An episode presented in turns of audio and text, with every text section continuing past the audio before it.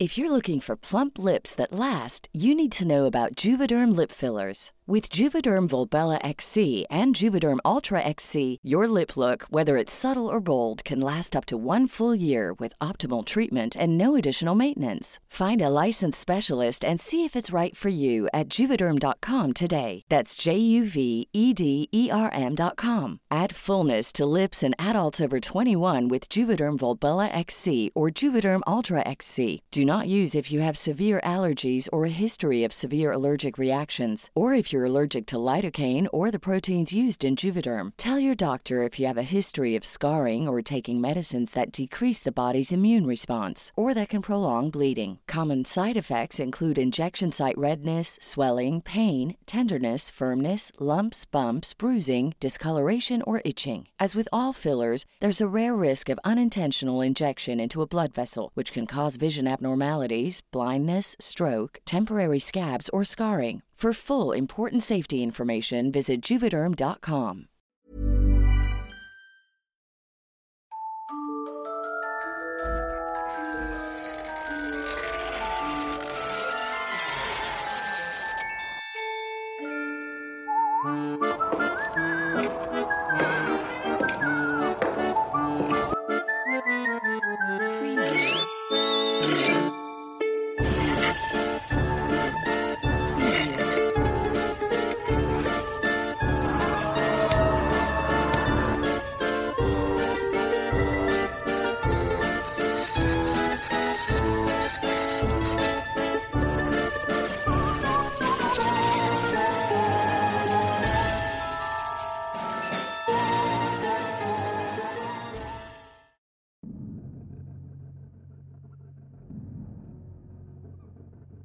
La hacienda de Mondragón. La tercera historia se desarrolla en el año de 1673 de la era cristiana. Doña Magdalena Telles, una real moza criolla, viuda, poseedora de innumerables prendas personales como dinero y riquezas, vivía en Potosí en la famosa Villa Imperial. Tenía ciertos aires de nobleza, era de abulengo que no podía ser discutido, porque se hacía evidente al ver en la portada de su casa un gran escudo de la Madre España, labrado en relieve sobre la piedra de sillar. A pesar de ser viuda, le pretendían conquistar el corazón muchos pretendientes. No había mancebo que desde muchas lenguas a la redonda no fuesen a rendirle culto tan sin par belleza. Pero a la larga todos se retiraban porque la dama no era de las que daban pronto el brazo a torcer.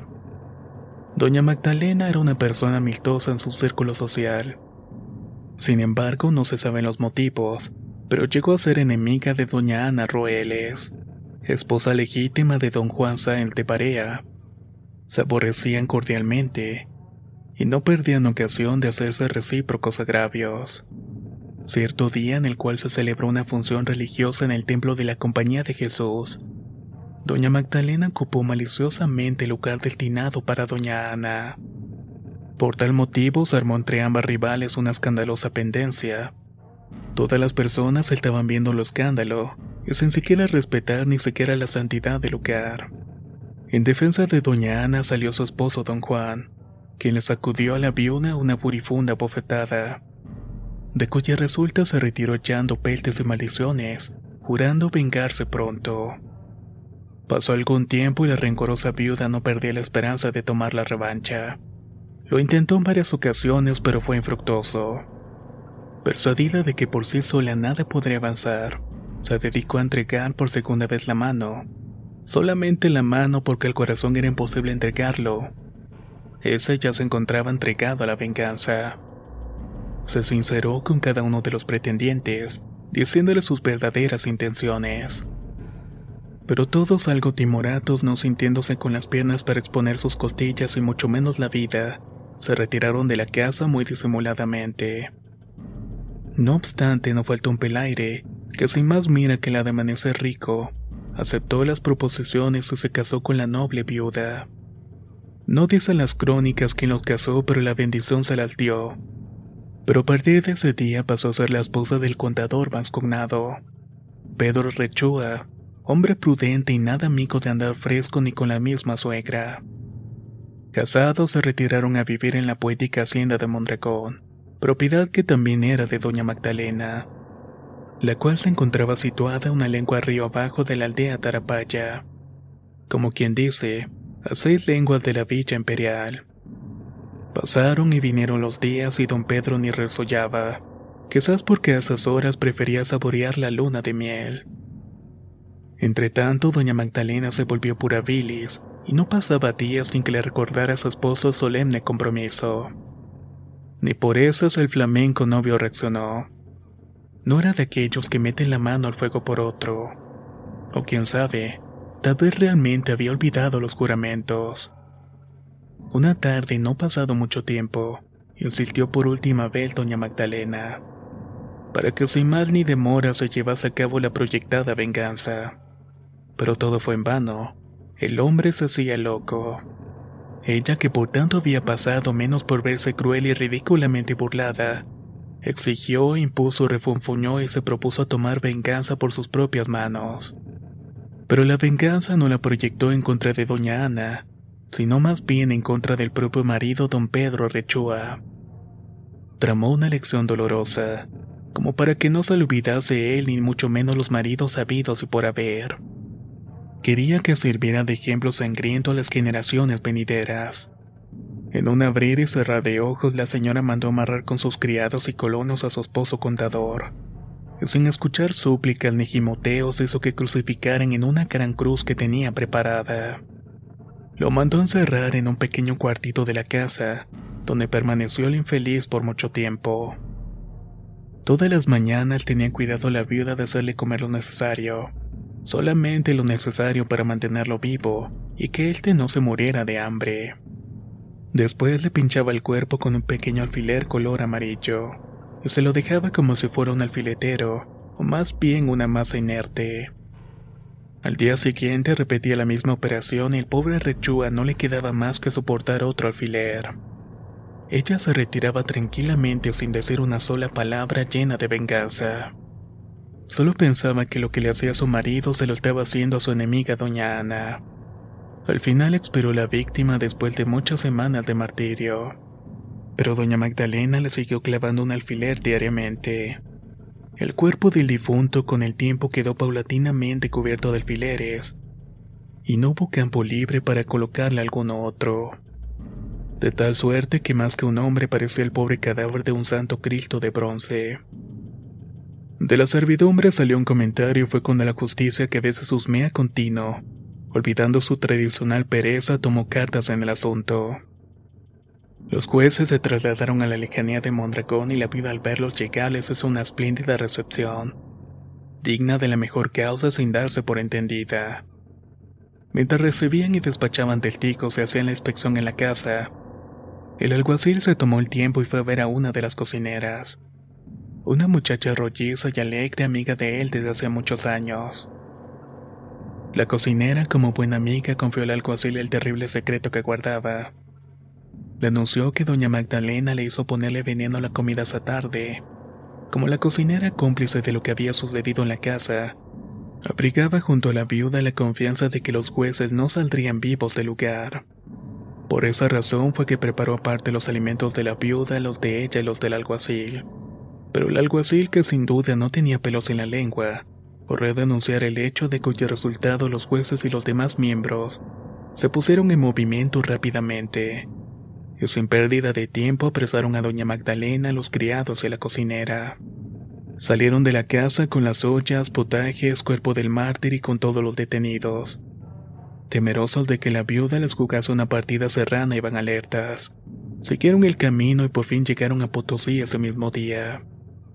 Los trasladaron a Chuquisaca y los juzgaron. El veredicto fue la horca para la viuda y prisión para todos los cómplices. A pesar de que los vecinos se suscribieron con más de 200 mil pesos para rescatarla de las manos del verdugo, y el arzobispo incluso se arrodilló en mano a los pies del presidente de la audiencia, solicitando el cambio de la pena. No hubo vuelta atrás y fue ejecutada públicamente en la villa de Chuquisaca.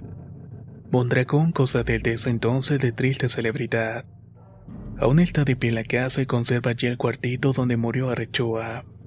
y en el cual no hay sujeto alguno que pueda dormir, porque allí en sus paredes yace el llanto silencioso de aquel hombre. When you're ready to pop the question, the last thing you want to do is second guess the ring. At Bluenile.com, you can design a one-of-a-kind ring with the ease and convenience of shopping online. Choose your diamond and setting. When you find the one, you'll get it delivered right to your door. Go to Bluenile.com and use promo code LISTEN to get $50 off your purchase of $500 or more. That's code LISTEN at Bluenile.com for $50 off your purchase. Bluenile.com code LISTEN. Hey everyone, I've been on the go recently Phoenix, Kansas City, Chicago. If you're like me and have a home but aren't always at home, you have an Airbnb. Hosting your home or a spare room is a very practical side hustle. If you live in a big game town, you can Airbnb your place for fans to stay in. Your home might be worth more than you think. Find out how much at airbnb.com/slash host.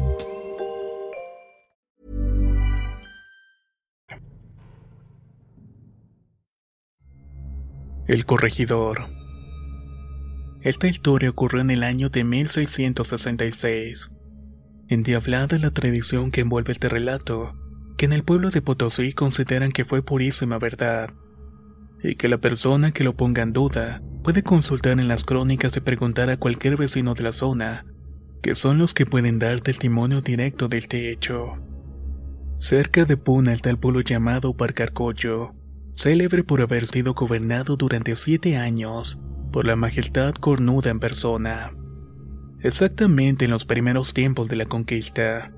Pues sí, un día se presentó en el mencionado pueblo un caballero con una capa roja y tomó posesión del corregimiento. Todo esto con un despacho con forma del mismísimo virrey de Lima. Nadie sabía quién era ni por dónde había llegado, pero igual entregaron el mando sobre la marcha. Se dio todo el tono y aire de importancia de una gran autoridad como cuando le sopla el viento de la fortuna a los que nada valen, y que de ella tienen conciencia. Poco tiempo tardó para que los vecinos empezaran a sospechar que su nuevo corregidor era el mismísimo diablo. Y sus sospechas crecieron aún más cuando lo observaban que aceleraba de beato. Aunque sin querer nunca penetraba en la iglesia, pues no escuchaba la misa los domingos ni los días de fiesta, y mucho menos un día cualquiera hasta que llegó un domingo que se colocó en la puerta del templo y apuntó en un libro rojo a todos los vecinos que iban entrando a la misa. Luego los mandó a buscar y se aplicó sin ninguna consideración 50 azotes en la plaza pública. La excusa fue por cometer faltas y por corregirla en devoción. Entre tanto se paseaba largos pasos por la plaza, iba frente a la parroquia envuelto en los anchos pliegues de su capa colorada. Con esa mirada de línea oblicua, muy escondida con la intención de no ser sorprendido por nadie. Fiscalizaba la vida privada de todas las personas, era tan excesivamente severo con los pobres indios que ya los tenía desesperados. Jamás aflojaba su capa y bajo de ella se podía ver un gran sable. Llegaba de sorpresa a todos los lugares, solo no se atrevía a visitar al párroco de la iglesia. Cuando le preguntaron el por qué respondía que no era de la misma opinión política. El pueblo muchas veces pensó en hacer una revolución para derrocarlo. Pero apenas uno de los pobladores pensaba en eso, ya se encontraba preso en la cárcel. De esta manera el corregidor infundió tanto miedo en el lugar, que ya todos se habían conformado con soportar tan endemoniada tiranía. Todos los habitantes eran infelices. Pero un día como quedó del cielo llegó un santo misionero, al que con la mayor reserva del mundo algunos honrados vecinos manifestaron sus sospechas. Al oír al religioso tal relato contestó, Hijos míos, puede ser que efectivamente vuestro corregidor actual sea el mismo Satán en figura humana, y que Dios haya permitido que los gobierne para que ustedes rediman vuestras propias culpas. Deben hacer penitencia para que Dios se digne liberarlos de él y gracias a que estamos bajo el gobierno del Rey nuestro Señor Jesucristo, y bajo el régimen monárquico, el diablo solo puede aspirar a ser corregidor y nada más. Pero yo les digo que vendrá el día en que estos países de América desconozcan la autoridad paternal de los reyes de España y terminen reclamando la república. Entonces, hijos míos, el rebudo no se contentará con el humilde corregimiento y empezará a aspirar puestos mejores en la República de esta América Española. Al día siguiente de la conversación, el misionero que no sabía qué pensar acerca del este misterioso corregidor y de las tantas diabluras que le habían contado los vecinos más respetados del pueblo, resolvió encaminarse y visitarlo para observarlo atentamente. Al encontrarse frente a él vio que era de una estatura sumamente alta. Vio que cuando se desplazaba en su salón se le movía su larga barba mientras caminaba. Vio también que en ningún momento se quitó la capa y estaba muy bien envuelto en ella. Lo mandó pasar y se sentó próximo a él y después se saludaron ambos muy cortésmente. El religioso, al oler el azufre que despedía su cuerpo, no tuvo duda en practicar un espontáneo y efectivo exorcismo. Esto cuando lo encontró más desprevenido, desconfiado. De pronto, enseguidamente se escuchó un terrible trueno, y una llamarada de fuego surgió de la profundidad de la tierra. Ahí fue que el corregidor, convertido en lo que realmente era, se terminó hundiendo en ella.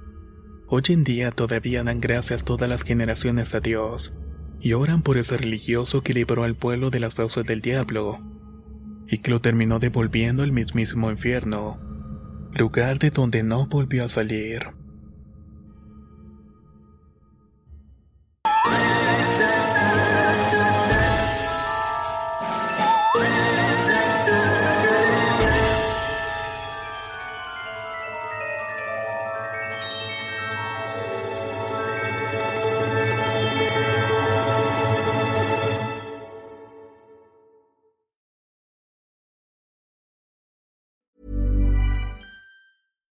If you're looking for plump lips that last, you need to know about Juvederm lip fillers. With Juvederm Volbella XC and Juvederm Ultra XC, your lip look, whether it's subtle or bold, can last up to one full year with optimal treatment and no additional maintenance. Find a licensed specialist and see if it's right for you at juvederm.com today. That's J U V E D E R M.com. Add fullness to lips in adults over 21 with Juvederm Volbella XC or Juvederm Ultra XC. Do not use if you have severe allergies or a history of severe allergic reactions, or if you're allergic to lidocaine or the proteins used in Juvederm. Tell your doctor if you have a history of scarring or taking medicines that decrease the body's immune response or that can prolong bleeding. Common side effects include injection site redness, swelling, pain, tenderness, firmness, lumps, bumps, bruising, discoloration, or itching. As with all fillers, there's a rare risk of unintentional injection into a blood vessel, which can cause vision abnormalities, blindness, stroke, temporary scabs, or scarring.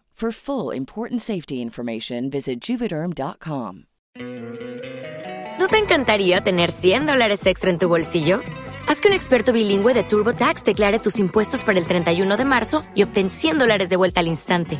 Porque no importa cuáles hayan sido tus logros del año pasado, TurboTax hace que cuenten. Obtén 100 dólares de vuelta y tus impuestos con 100% de precisión, solo con Intuit TurboTax. Debes declarar para el 31 de marzo. Crédito solo aplicable al costo de la presentación federal con TurboTax Full Service. Oferta sujeta a cambios o cancelación en cualquier momento.